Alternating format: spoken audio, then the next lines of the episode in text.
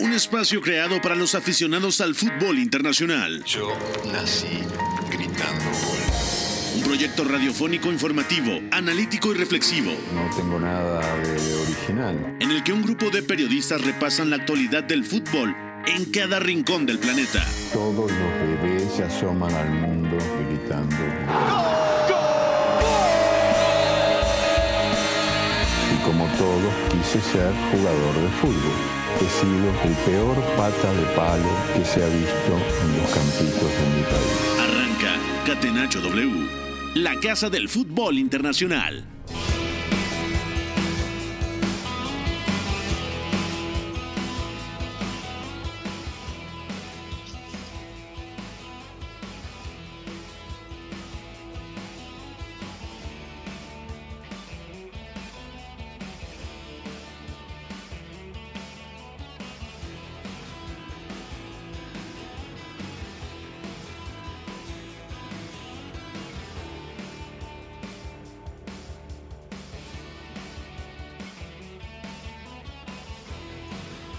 Cuatro de la tarde con dos minutos. Bienvenidos a Catenacho W a través de W Deportes, la frecuencia del fútbol internacional. Gracias a toda la gente que se reporta con nosotros a través del 7:30 de AM. Qué día, mucho que platicar. Noticias en Barcelona con el mercado de fichajes. También sigue la novela con Florentino Pérez y los audios. Hoy se destaparon dos audios más contra Vicente del Bosque, Cristiano Ronaldo y José Mourinho. Además, Pavel Nedved dice que nadie quiere, nadie eh, de Cristiano Ronaldo nos eh, le dijo a la Juventus que quiere irse, pero habrá que esperar. Mucho que platicar aquí en Catenacho W, también noticias del Tottenham que busca escrinear, que busca a Jules Koundé, entre otros temas destacados también. Maldini sigue dando pistas sobre el verano del Milan y tenemos algunas declaraciones muy interesantes desde después de que han incorporado ya de manera definitiva al centro delantero francés Olivier Giroud. Mucho que platicar, saludo a Joey en los controles, a Fue en la producción de este espacio y por supuesto al señor Beto González del otro lado del río. ¿Cómo estás Beto? ¿Todo bien? Todo bien, Pepe, gracias. Te mando un abrazo fuerte, amigo, a ti a todos quienes nos escuchan. Y déjame decirte una cosa, es el día con más humo que recuerdo en este año dentro del Catenacho W. ¿eh? O sea, si estuviéramos... ¿En todo el año? En todo el año, o sea, de verdad, no me veo ni yo mismo aquí donde estoy haciendo el programa, entonces vamos a tener cuidado y vámonos paso a paso que hay muchas cosas que comentar. Pues de acuerdo, vamos a arrancar con un tema muy interesante, con la encuesta del día. A ver qué dice la encuesta. La encuesta del día. Non potevo farlo venire dagli Stati Uniti senza farlo giocare. Catenacho W. Por cierto, hoy está George en los controles, no, eh, hoy está Charlie en los controles y no el señor George, así que un fuerte abrazo a Charlie y toda la fábrica. Bueno, la encuesta del día dice así: el posible trueque Antoine Griezmann y Saúl Níguez es la mejor decisión o sería la mejor decisión, mejor dicho, del Barcelona para sanear el tema de sus finanzas. Yo te pregunto, Beto, ¿te suena esto lógico? Hay que poner en contexto, ¿cuál es el tema principal? Según Paco González de la cadena Cope en España, dice que es inminente el trueque entre, Antoine Griezmann y Saúl Níguez, entre el Barcelona y el Atlético de Madrid. Solo una decisión radical de Joan Laporta frenaría el movimiento.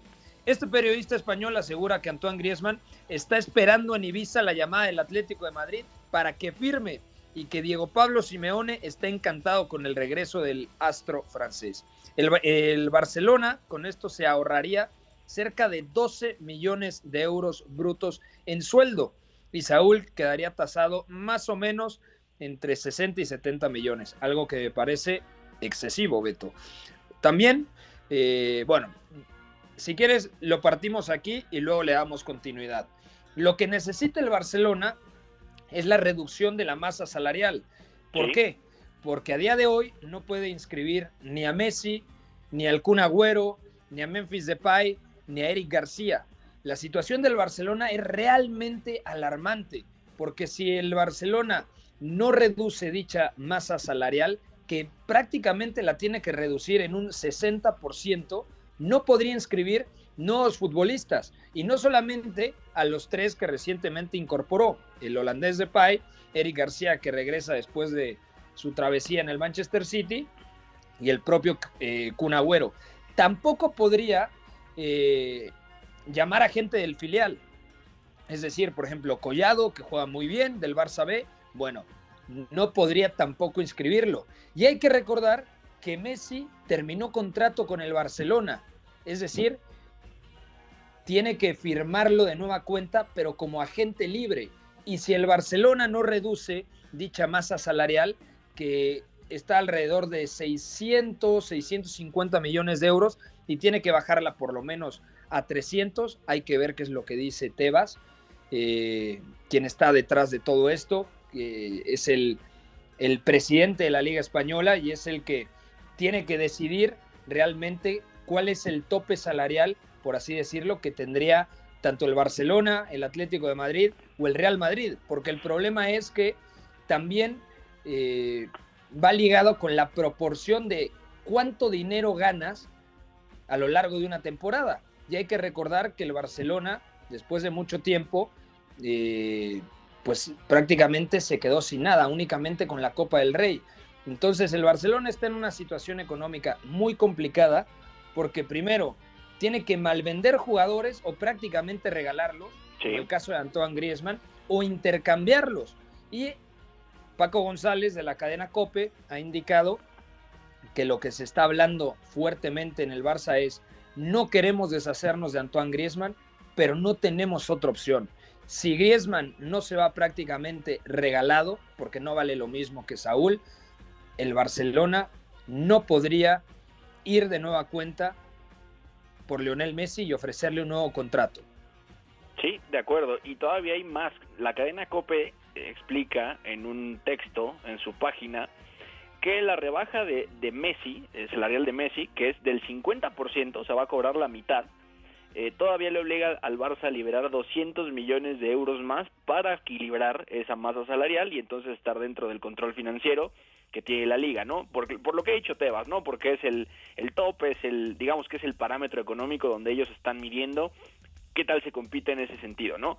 Ahora, lo que dicen varios medios es que el acuerdo ya, ya es inminente, se va a hacer oficial en los próximos días, el contrato es de cinco años, se baja la mitad del sueldo y son, y, esto lo, lo importante es, rebaja salarial del 50% a razón de 20 millones de euros para la próxima temporada. Por eso es que el Barcelona todavía tiene que liberar 200 millones de euros. Entonces ahí entra lo que tú ya decías, ¿no? Es o malvendes o regalas, pero tienes que deshacerte de fichas. Eso es lo importante. O sea, el Barcelona ahora mismo tiene que calibrar toda esa masa salarial porque mientras no esté en el límite no puede inscribir a nadie. Y es un gran problema porque incluso para el tema Messi supone la idea de no es renovación, es un fichaje nuevo, es volver a fichar a Messi porque se le acaba el contrato. Entonces es un tema muy muy eh, preocupante y que además al Barcelona le supone, más allá de lo que se ahorre en términos de salario con Saúl y con Griezmann, una pérdida económica muy muy fuerte porque si lo vemos así, Griezmann te cuesta 120, Saúl está tasado máximo en 70, son 50 millones de euros de diferencia que más o menos puedes absorber, pero igual estás hablando de hay una fuga importante y además que no se compensa del todo con esas fichas de, los salarios, ¿no? Entonces es muy delicado esto y luego la implicación deportiva, porque no es solamente cómo quedas cuadrando números, sino que directamente el Barcelona, otra vez, punto número uno, refuerza a un rival que es más que directo después de ser campeón de España. Punto número dos, afecta también el armado del plantel en el sentido de este Barcelona necesitaba o necesita todavía mucho profundidad por fuera y termina fichando profundidad por dentro, ¿no? Y el tema es, hay muchos interiores del perfil de Saúl, si quiere, pero vino a ser él, ¿no? Y esto es una complicación muy, muy interesante que no le supone nada, nada fácil el inicio de temporada al Barcelona ni a, Ronald Koeman porque además tiene y además de nuevo sobrecupo. Entonces es, es muy complicado, ¿no? Además, Beto, ¿qué nivel de Saúl? que la última temporada sí salió campeón con el Atlético de Madrid, pero no era titular, no era una pieza indispensable para el Cholo Simeone. Realmente quien se ha comido ese rol de interior con mucha llegada al área es Marcos Llorente. Entonces, después de una temporada bastante irregular de Saúl Níguez, a mí me parece que realmente sería regalar a Antoine Griezmann, porque algunos dicen es que Griezmann no ha terminado de rendir en el Barcelona, ok, se la podemos dar, pero también Griezmann ha tenido partidos muy positivos. El Mm. tema es que es un problema de raíz. ¿Cuánto se pagó en su día por Dembélé, Coutinho y Griezmann? Si sumamos estos tres fichajes, el Barcelona más o menos gastó 400 millones de euros. Y no solamente es lo que le pagas a Liverpool, al Atlético de Madrid o al Borussia Dortmund, sino la cantidad de sueldo que le ofreces al futbolista para que vaya a tu club. Entonces la gestión del Barcelona ha sido ridícula y todo va a terminar, me parece, en, en, en, en esto, ¿no? En una situación muy difícil y todo va a terminar con un Barcelona regalando futbolistas que le costaron más de 100 millones de euros. Sí, claro. O sea, tú estás perdiendo más de la mitad de lo que gastaste en ellos. Eso es un, un punto. Luego el sueldo no. Al final no puedes terminar de amortizarlo todo. Y lo que es peor es que tú puedes, o, o tú sigues como club sin la capacidad de incorporar gente, de inscribirla como tal. Y luego estás al borde de, en toda esta gestión económica, pedir otro préstamo. Pero sabes que no puedes hacerlo porque entonces eso es la muerte. Tienes la deuda de fichajes que no has terminado de pagar, tienes que calibrar la masa salarial, tienes que terminar de ver quién se queda, quién no, qué puedes sacar de todo eso y aparte evitar todo este asunto, ¿no? Bancario. O sea, es una situación muy compleja que a priori parecía que estaba eh, más o menos bien resuelta con el tema de fichar con agentes libres, con la idea de traer gente a coste cero, pero solamente ofreciendo la ficha, pero la verdad es que es muy, muy complicado, ¿no? Ahora, una buena noticia dentro de todo esto, esto lo decía Ferran Correas, también lo, lo informaba en conjunto con Fabricio Romano, es que al menos tienen la certeza de que Messi va a estar ahí, nunca hubo otra otra suposición de, de, otro club, ni siquiera hubo oportunidad, no hubo pláticas, ni el Paris Saint Germain, ni el Manchester City, siempre fue el Barcelona. La idea fue, en vez de ser un contrato por dos años, era un contrato por cuatro o cinco temporadas, donde Messi pues va a estar vinculado hasta los 38, 39 años, y tiene una lógica como lo que ya comentaremos después con, con Dusan Tadic en el Ajax, ¿no? Que es una renovación para terminar su carrera profesional y luego volverse embajador uh -huh. del club, ser entrenador, lo, lo, que sea que vaya a pasar, la decisión que tome el jugador y cómo lo acomoden dentro de esa estructura institucional, ¿no? Pero el tema ahora mismo es cómo resuelves esto, ¿no? Y el Barcelona no está ni en posición para pedir un crédito, no está en posición para deberle a nadie más, más de lo que debe. Entonces es muy difícil y la verdad es que no se parece absolutamente en nada a ese Barcelona que Joan Laporta y Beto, llevó tan arriba, ¿no? Hoy tiene que construir de cero y además tiene que construir donde no tiene absolutamente nada, que eso es lo peor del asunto, ¿no? Y un equipo que no tiene absolutamente nada, que, que está obligado a volver a competir por ser campeón, no, uh -huh. no pinta bien. O sea, la verdad es que es una situación muy difícil y que tenemos que saber a dónde va a llegar, ¿no? ¿Qué tantos hombres puede soltar, ¿no? Porque, por ejemplo, un nombre que podríamos tirar aquí en este momento es, mira, Lempianic, ¿Sí? ¿qué va a pasar con él, no? Te cuesta 30 millones de euros y entonces tú después no puedes venderlo porque se, se devalúa de una manera increíble, pero además el jugador, que es el peor tema de la Arthur? Esto, y a Arthur, por ejemplo, pero lo de Pjanic es, no quiere irse. E ese es un tema también, ¿cómo sacas tú a un futbolista que no quiere irse así, que además no tiene ofertas, ¿no? O sea, es, es muy complicado. De acuerdo, pero ¿realmente vale la pena para el Barcelona mantener a Lionel Messi con 34 años? Entendiendo todo lo que está pasando. ¿Tú qué crees? Yo, yo, yo pienso que al final iba a pasar, o sea, más allá de si es lo mejor o no, iba a acabar pasando, así está pasando. Pero, o sea, a Messi le están dando prácticamente un contrato para que haga absolutamente lo que quiera. Y sabemos sí. que el Barcelona, todo lo que ha representado Lionel Messi, por supuesto. Pero yo creo que lo lógico era un contrato a corto plazo al 50%, ok, perfecto, en dos temporadas. Messi, si te quieres ir a Miami, si te quieres ir a Nueva York, si te quieres ir a Qatar, al fútbol de Japón, como Andrés Iniesta, hazlo. Pero darle un contrato, porque ojo, se habla un contrato para Messi hasta 2026 y el Barcelona no puede depender de Messi tanto tiempo, porque todo este eh, lapso entre la última Champions y ahora, entre 2015 y 2021, el mayor problema del Barcelona es que siguen encomendándose a Lionel Messi cuando lo que realmente necesitaba Messi era poder repartir eh, esa carga, ¿no? Él no podía solo con el Barcelona. Hubo un buen momento con Neymar, hubo un muy buen momento con Suárez, luego se fue Neymar, Suárez tuvo el bajón y los fichajes tardaron en cuajar. Tanto lo de Coutinho, que no era el perfil de futbolista que necesitaba el Barcelona, a priori. Luego lo de Ousmane Dembélé con todas las lesiones. Y Griezmann que en 2019 ha encajado poco a poco. Entonces, por la cantidad de dinero que se ha gastado el Barcelona, me parece que la gestión ha sido terrible. Sí, yo, yo estoy de acuerdo. Lo de Messi al final, creo yo que más que o sea, sea cual sea el camino que tomes con Messi, o sea, quedándose, la decisión es quedarse, pero eh, sea cual sea el camino que tú tomes, al final te encomiendas a él, ¿no?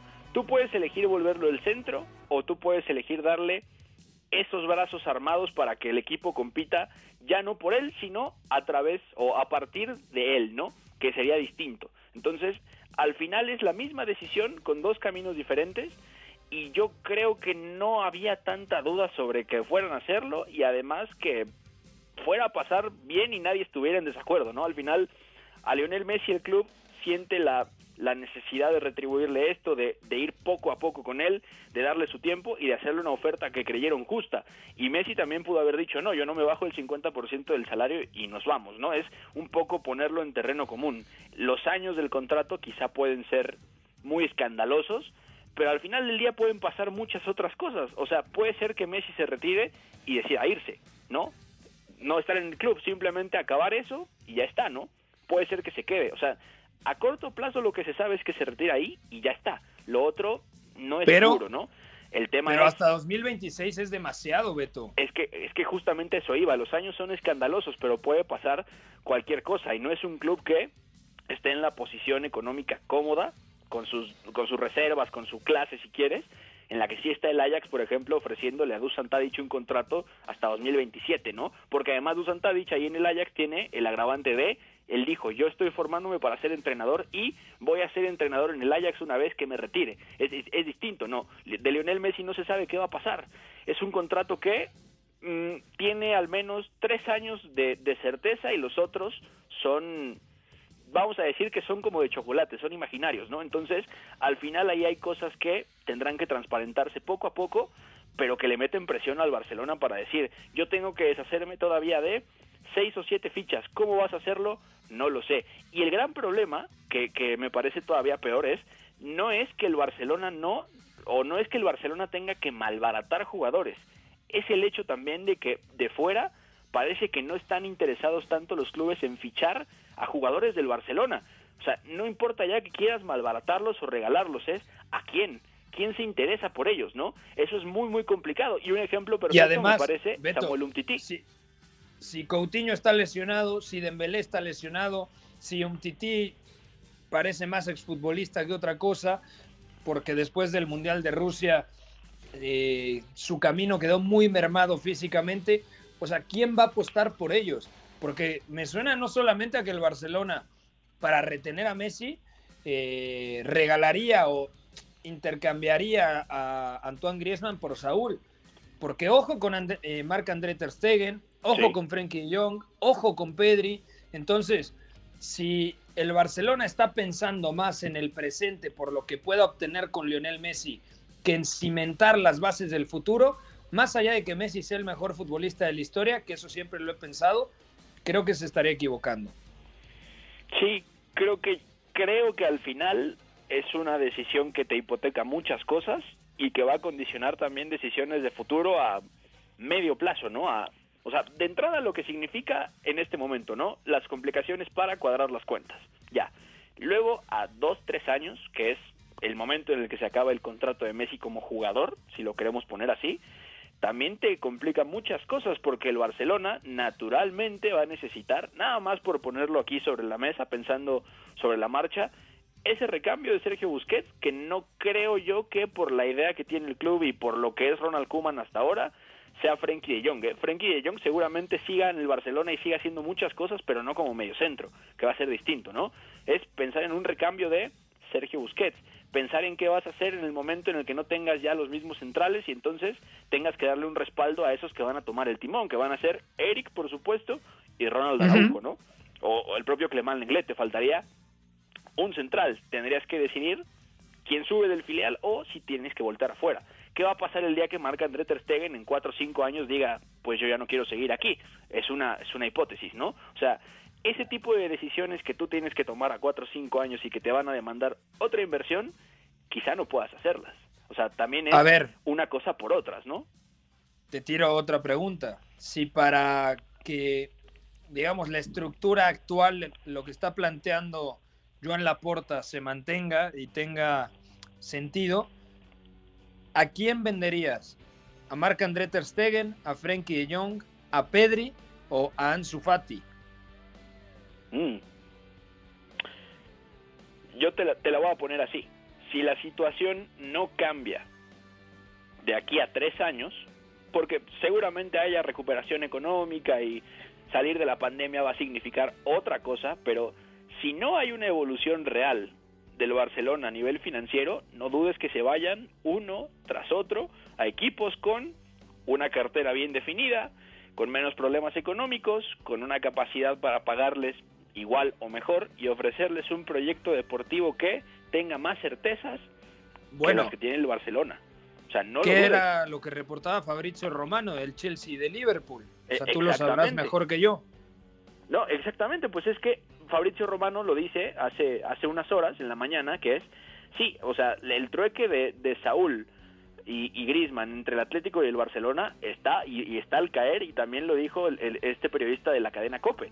Pero si no sale bien, por cualquier razón, ¿quiénes están ahí? O sea, el Liverpool está listo para ir por Saúl y el Chelsea tiene la cartera abierta para fichar todo lo que se mueva. O sea, ese es el tema. El Barcelona también tiene un riesgo que en cada operación que quiere hacer hay cinco o seis clubes grandes de Europa que tienen mejores posibilidades económicas, mejor proyecto, eh, menos, menos dudas en ciertas áreas que son importantes para que el futbolista decida. Y además, lo, lo que es más importante, una sensibilidad distinta respecto al entrenador, no por demeritar a Ronald Koeman, pero si tú ves lo que significa una pizarra distinta a la de Koeman contra la suya, pues también hay, hay un feeling distinto, es qué sensación tienes que te entrene X, por ejemplo, ¿no? Que, que te entrene Thomas Tuchel, campeón de Europa, que te entrene Jürgen Klopp, que te entrene Pep Guardiola, que te entrene, no sé, por ejemplo, vamos a decir, Nuno Espíritu Santo, ¿no? Eso también va a influir. Pedri no me Bueno, ahí no con se uno ya lo estás poniendo al mismo escalón que... Y es un gran entrenador, pero no es lo mismo que Tuchel, Guardiola o Klopp. Bueno, claro, pero vamos, el Tottenham en menos problemas sí está. Y el proyecto está empezando de cero, pero con Fabio Paratici tienes un orden de director deportivo también. Eso es importante. O sea, ¿a poco eso no seduciría a un Pedri, a un Frenkie de Jong? No seduciría en el futuro a un Memphis Depay, que todavía puede dar sus mejores años sin ningún problema. O sea, es, es muy peligroso. O sea, el Barcelona no tiene certeza en absolutamente nada de lo que hace. O sea, es como, yo voy a intentarlo, voy a dar el máximo que tenga, pero no es seguro. Y esto que está detrás del trueque Griezmann-Saúl es la prueba perfecta. En el momento en el que salga mal, el Liverpool puede decir, sí, perfecto, me gasté 35 millones en Ibrahima Konaté a la cláusula de rescisión, le toco la puerta al Atlético y te doy 75, con la mano en la cintura. O sea, ¿Sabes, ¿Sabes qué otra carta puede jugar el Barcelona? A ver, Oye, Tebas, si el Barça no, no registra a Messi y Messi no juega en la Liga Española, los derechos televisivos de la Liga Española, por lo tanto, tendrían una caída importante. Entonces, que por ahí pueda, pueda decir, mira, yo les había puesto el tope salarial en 300 millones, ok, vamos a dejarlo en 380, ¿sabes? Bueno, pero ahí el Barcelona aún tiene que bajar 120. Y es una labor que a priori, como están las cosas en tres semanas, no la haces nada, nada fácil, ¿no? Por el mercado que tienen los futbolistas del Barcelona. Y además ahí hay una cosa que vale la pena comentar porque hoy parece que la información brotó de todos lados, así a todas horas. Eh. Javier Tebas y Luis Rubiales están en, en pláticas para discutir ciertos cambios en el modelo de la liga, sobre todo en el sentido de eso, derechos televisivos, pero tú cómo potencias derechos televisivos, es el espectáculo. Estaban por ahí en eso, saber cómo hacer la liga más atractiva. De acuerdo. Vamos a ir a una pausa al regresar. Todavía tenemos más noticias. Y hoy juega México contra Guatemala. Increíble. Guatemala a lo Dinamarca en 1992 en la Eurocopa. Pero bueno, esperemos que juegue mejor de como lo hizo contra Trinidad y Tobago, que repito, desde mi punto de vista no fue un desastre, faltó contundencia más que creatividad, aunque hay que exigirle más a este equipo de Gerardo el Tata Martino. Partido, por cierto, que podrán disfrutar a través de la frecuencia de W Radio y W eh. Lo que para mí es el fútbol. Éramos todos muy amigos, nos gustaba jugar juntos, la pasábamos bien reunidos, intentábamos hacerlo lo mejor posible, atacar mucho y luego recuperarla con la ilusión de volver a atacar. Hasta el Choco Bonito supo rendirse ante una estrategia invencible. Catenacho W, la casa del fútbol internacional.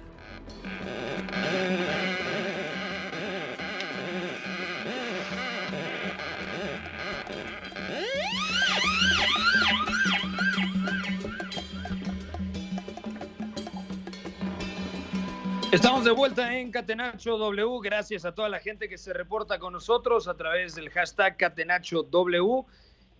Beto González, ya hablamos del Barcelona. Seguimos en el terreno de la especulación. ¿Qué pasaría con el Atlético de Madrid si regresa Antoine Griezmann? Porque ojo con el ataque que podría tener Luis Suárez, enfocado en la finalización, porque ya no es el delantero autosuficiente de antes, y detrás Joao Félix, Antoine Griezmann, eh, la opción de Marcos Llorente, por supuesto, que fue el mejor futbolista del Atlético la temporada pasada, Yannick Ferreira Carrasco, Tomás Lemar, eh, ahora el fichaje de Rodrigo de Paul, Ángel Correa. O sea, podríamos decir que si se confirma este rumor, el Atlético de Madrid sin duda tendría la mejor plantilla de la Liga Española, por encima del Real Madrid y del Fútbol Club Barcelona. Sí, y, y podríamos decir casi de la noche a la mañana, sobre todo por lo que ha pasado en estos últimos tres, cuatro días, ¿no? Donde se anuncia ya Rodrigo de Paul, donde se sabe que no hay salidas, donde además se suma esto de Antoine Griezmann, es, es que es impresionante, ¿no? O sea, hace tres años tú no te hubieras imaginado que el Atlético de Madrid fuera a superar en nivel de calidad individual de plantilla al Barcelona, al Real Madrid, y no hubieras presupuestado tampoco que Diego Pablo Simeone iba a dar este salto táctico que ha dado el, año pasado ya, haciendo que el Atlético de Madrid jugara no solo mejor, sino que además combinara las dos propuestas que él tiene ya en su en su catálogo, ¿no? Lo que siempre le caracterizó, más esta variación ya que lo vuelve pues abiertamente hay que decirlo así, campeón de España, porque la variación es lo que le permite competir muy muy bien los primeros cuatro o cinco meses de temporada, ¿no? O sea, es una cosa increíble y tampoco es que podamos hablar de, o sea, estrictamente hablando no me parece que, tengamos overbooking en, en, este caso, ¿no? Porque si acaso estás duplicando lo de Joao Félix con, ah, con Antoine Grisman, pero luego tienes extremos de perfil distinto, ¿no? Ángel Correa que puede ir por fuera o puede jugar por dentro como segundo punta, lo de Luis Suárez, lo de Grisman que evidentemente vuelve a ese rol que tuvo cuando estuvo en el Atlético de Madrid, más lo que puede darle el sistema ahora de Diego Pablo Simeone si juega, por ejemplo, 3-4-2-1, lo, lo, dejas de media punta derecho y entonces cómo cambian las cosas, eh, lo de Carrasco fuera, lo de Lemar como, como interior o media punta también, o sea, son muchas, muchas cosas, son opciones para aventar para arriba y ya no hablemos, por supuesto, de lo que comentábamos la otra vez, ¿no? Lo de Héctor Herrera, lo de Conducviá, lo de Coque, evidentemente tienes un equipo que está balanceadísimo y que además si los ves uno a uno momento de forma en que cierran la temporada y lo que puede ser este Atlético de Madrid así pues es que es, tremendo o sea sigue siendo o sea por, por haber sido el campeón primero y luego por esto es el favorito para volver a ser campeón o sea sin más.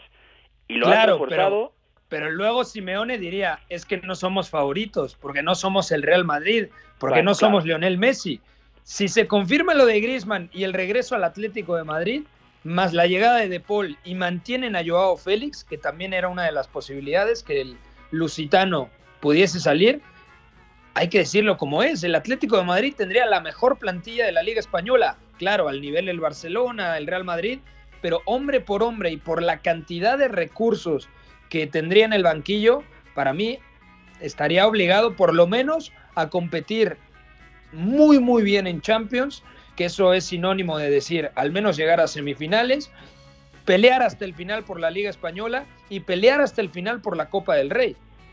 Y uh, sumámosle la Supercopa, ¿no? Porque bueno, pueden pasar muchas cosas, el formato ya es el que es y es otra cosa, pero o sea, en una competencia como la que ya tuvo éxito como esta, con otro formato y además con todo esto, que en un torneo corto como ahora es la Supercopa, suena terrible, eh, lo que te da una calidad diferencial de este tamaño, o sea, con tantos hombres en un torneo así, pues es que es espectacular, o sea, el Atlético de Madrid se volvería candidato a, o el candidato número uno a ser campeón de liga, se volvería uno de los cinco grandes candidatos a ser campeones de Europa, sin ir más lejos. Sí y la obligación de Copa del Rey, ¿no? O sea, estamos hablando de una presión que viene de moverse bien en el mercado, pero además de pensar muy bien cómo aprovechar esos, esas ventanitas que te da el rival directo, ¿no? Y ya hemos visto, o sea, no hay que, no quiero yo ser pesado con el tema, pero lo hablamos en su momento cuando llegó Luis Suárez y cuando Luis Suárez concreta goles que al, al final al Atlético le valen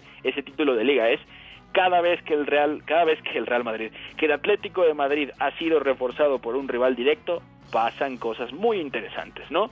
Saludos a Suárez. Luis Suárez, bueno, lo de Marcos Llorente tomó tiempo, pero al final se materializó con el título con el título de liga, o sea, que esto pase así otra vez y que además sea un retorno tan importante como el de Griezmann, que le dio tanto al Atlético, que lo hizo competir en esas dos finales de Champions y que además, por ejemplo, lo lleva a esa Europa League de 2018, pues son cosas muy potentes, ¿no? Tendría que pasar algo muy raro como para que no haya éxito en ese plantel y mucho más para que la idea de, Diego Pablo Simeone del año pasado a esta a esta temporada no no salga bien, ¿no? Debería ser algo rarísimo porque tiene todo el Atlético de Madrid.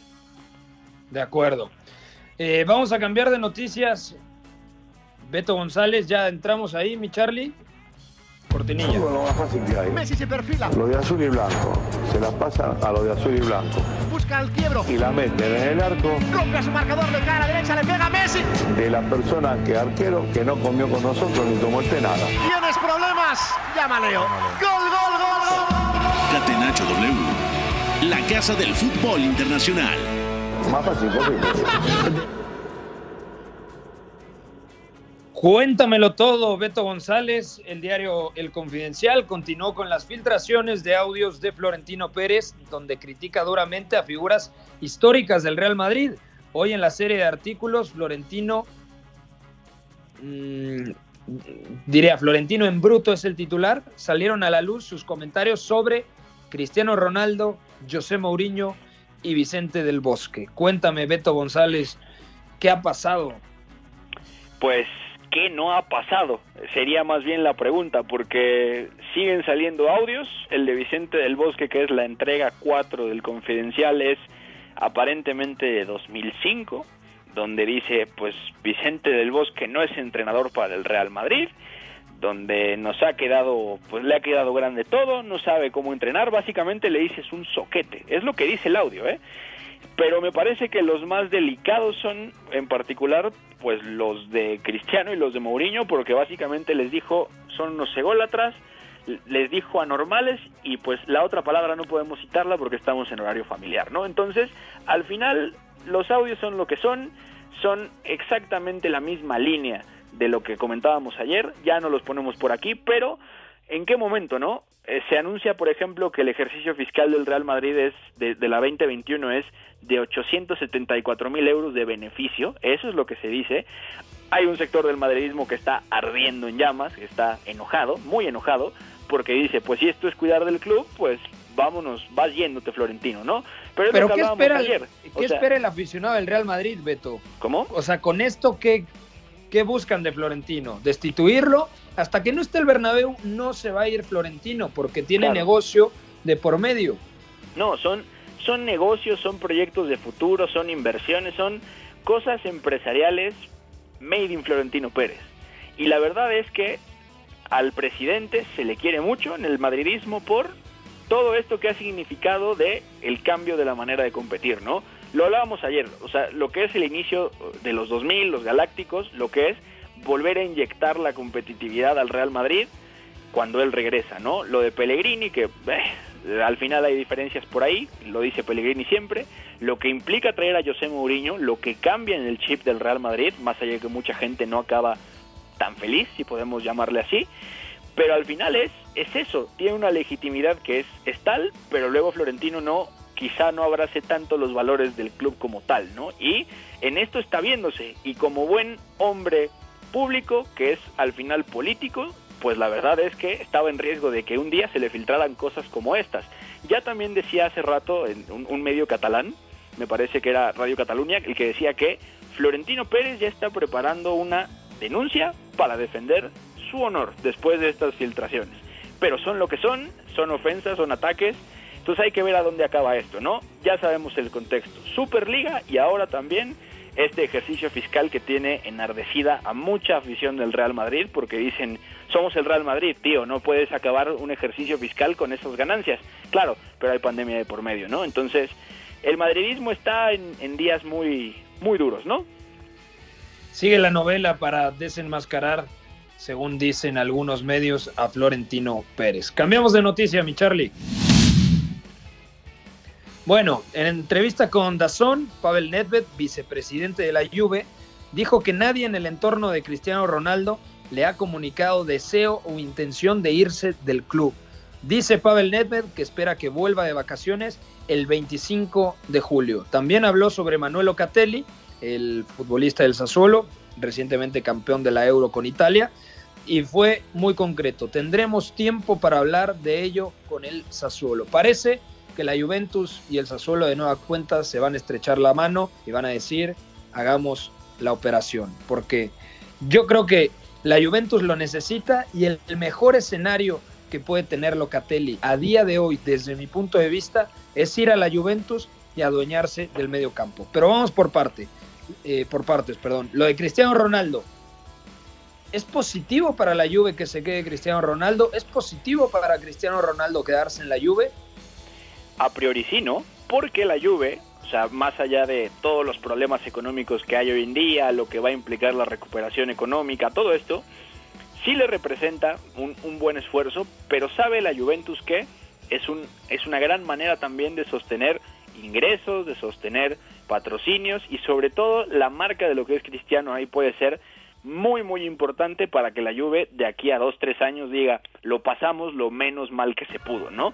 Eso es lo que significa Cristiano Ronaldo deportivamente, porque independientemente de, de lo que es la temporada con Sarri, que es un equipo muy rígido, de lo que es con Pirlo, es innegable lo que Cristiano evoluciona, punto número uno, y punto número dos, lo que aporta, ¿no? O sea, compitiendo por ser capo canoniere los dos años, no es, no es tema menor. O sea, realmente sí me parece que los dos ganan por ahora el día que vengan los problemas va a ser cuando Cristiano diga, yo no quiero seguir más aquí, se acabó el proyecto y además me parece que esta idea de, de Allegri volviendo, de lo que significa ese salto de lo que es Pirlo a lo que es Allegri otra vez, sí también produce algo de motivación, ¿no? Entonces al final no pienso que haya tanto problema ahora, vamos a ver en dos años, ¿no? Eso es lo que realmente va a pesar, porque Cristiano puede seguir jugando hasta, hasta la edad que quiera, o sea, realmente es un tipo que está preparado para eso. Eso es una cosa, ¿no?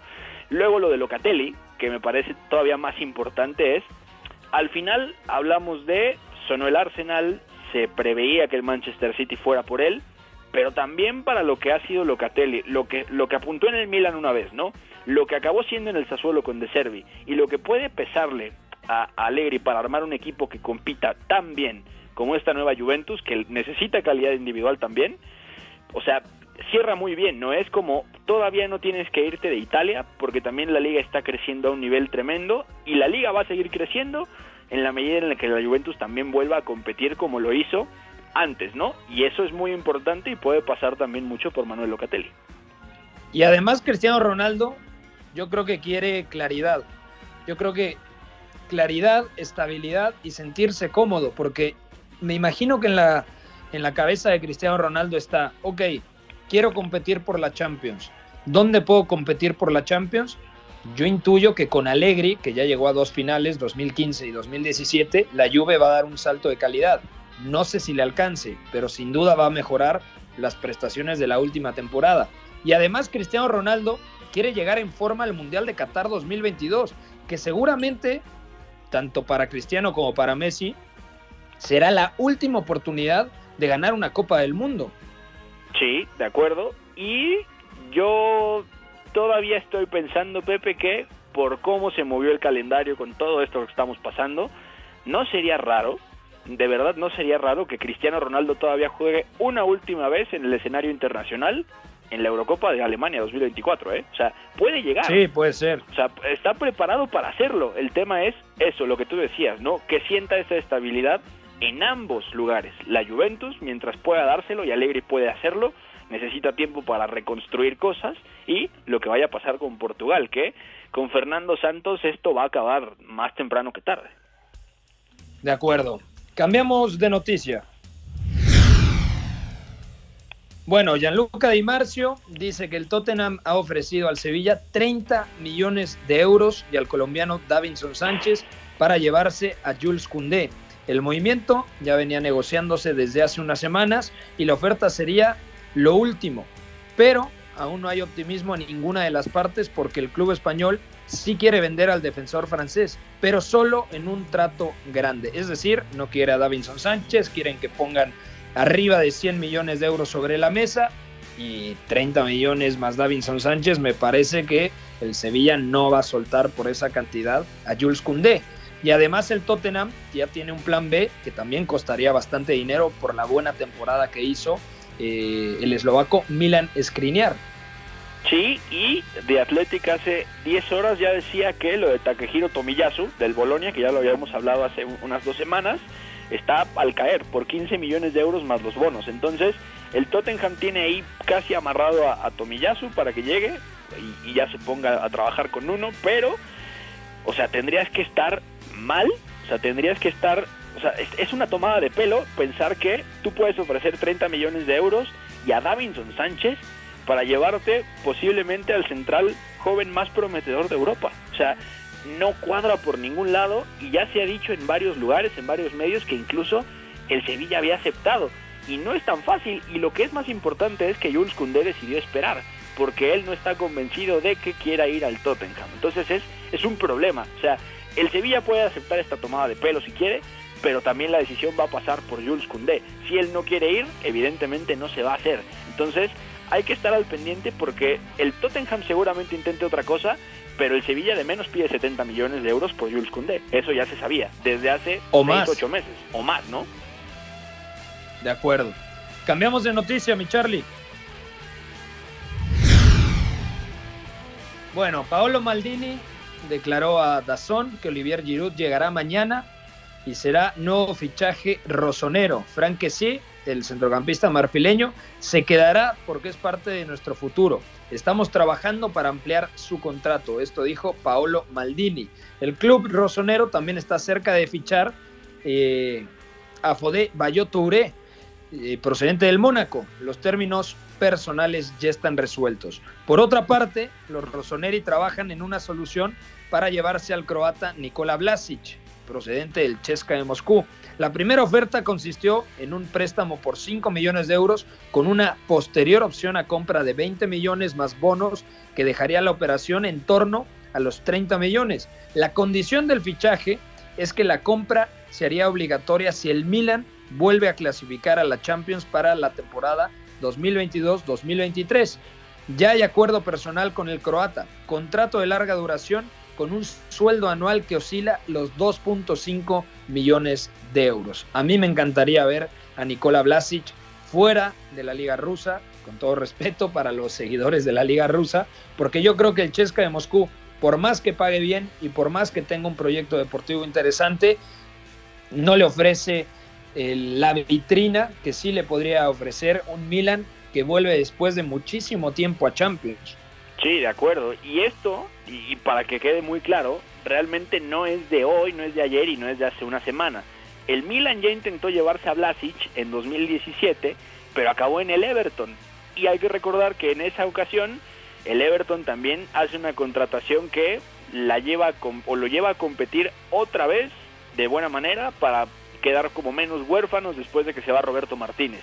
Llega Marco Silva Y con Marco Silva, evidentemente se dio lo de Gilfi Sigurdsson, también llegó por ahí Nikola Vlasic, que jugaba también en banda, porque Gilfi Sigurdsson era el mediapunta. O sea, habían cosas ahí muy interesantes, pero luego no sale tan bien como se esperaba, se va al Chesca, el Chesca le paga una lana impresionante, evidentemente. Y ahora, y, esto es importante también, no solo es que la oferta del Milan sería, o sea, sería aceptable porque tiene la condición de que debe clasificar a Champions para comprarlo y el Milan aparentemente va a estar en condiciones de repetir la clasificación. Es que en Rusia eh, los precios para equipos extranjeros cambian. El mercado local, digamos, se vuelve más barato, pero en el momento en el que vienen a buscarte un futbolista de fuera, las condiciones de el, el, pago total y la estructura de los pagos también las varían los clubes rusos. Eso lo explicaba también Fabrizio Romano hace unos días cuando, cuando salió la oferta. Entonces, es muy interesante y además otra cosa, digamos si lo vemos si lo vemos en el armado del plantel es que Nikola Vlasic a priori llega a cubrir un poco el hueco que deja Hakan Chalanoglu porque se va al Inter, porque Vlasic si nos ponemos estrictos tendría un perfil más o menos similar, ¿no? Entendiendo que como tal es media punta, que juega normalmente detrás de un 9 o que también parte de la banda y tiene pues lo que ya le conocemos, ¿no? Esta capacidad para cambiar de ritmo, lo bien que llega de segunda línea, lo bueno que es en ese golpeo de media y larga que también le da muchas llaves al, al Chesca para abrir, a, abrir bloques o para generar situaciones de peligro. O sea, si lo vemos así,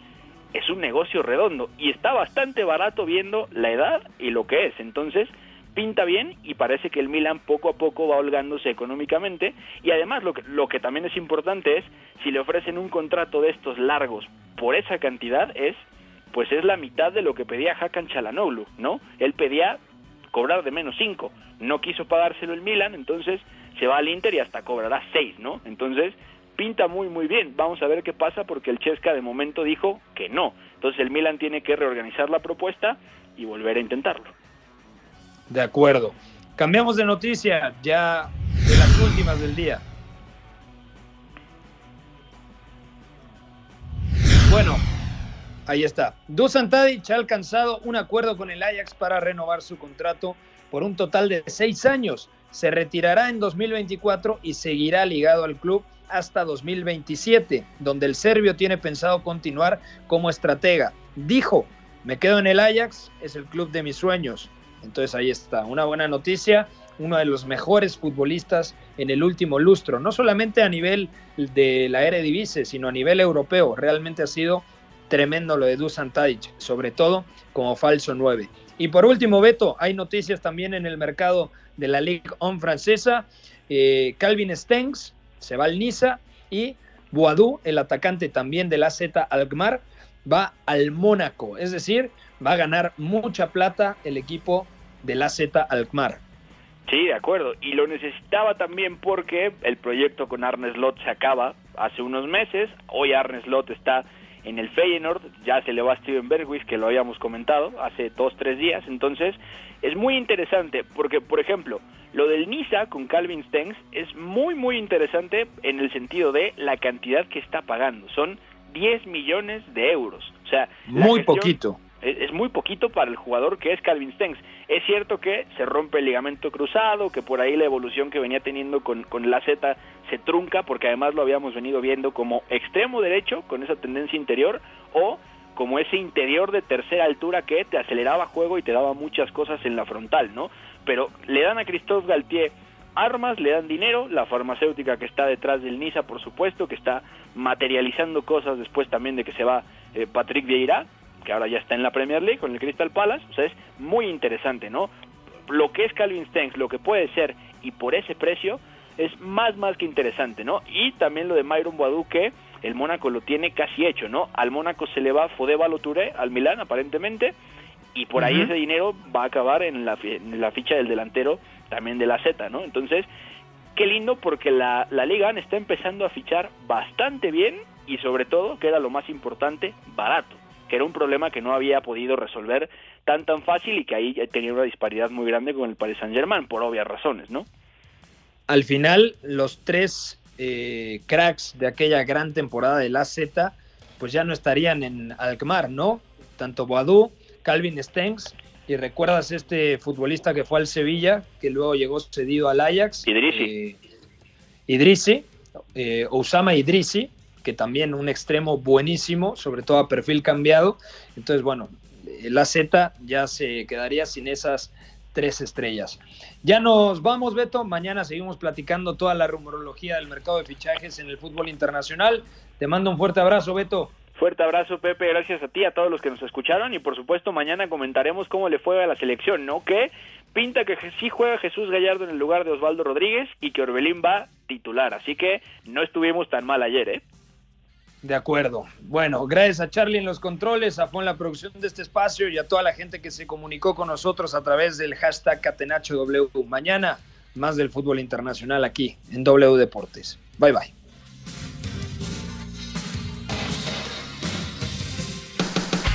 Hay una relación entre la práctica del cuerpo que se expresa en las manos y el cerebro, pero el fútbol ha suprimido esto. De modo que se trata fascinantemente de un ejercicio que nos devuelve en el tiempo a lo que fuimos en el origen, pero también una vez que nos aficionamos a este juego, nos regresa a la infancia, al niño que fuimos. Gracias por sintonizar Catenacho W. Entonces el fútbol es en ese sentido una maquinaria para regresar en el tiempo en un doble sentido. Por W Deportes, la frecuencia del fútbol internacional.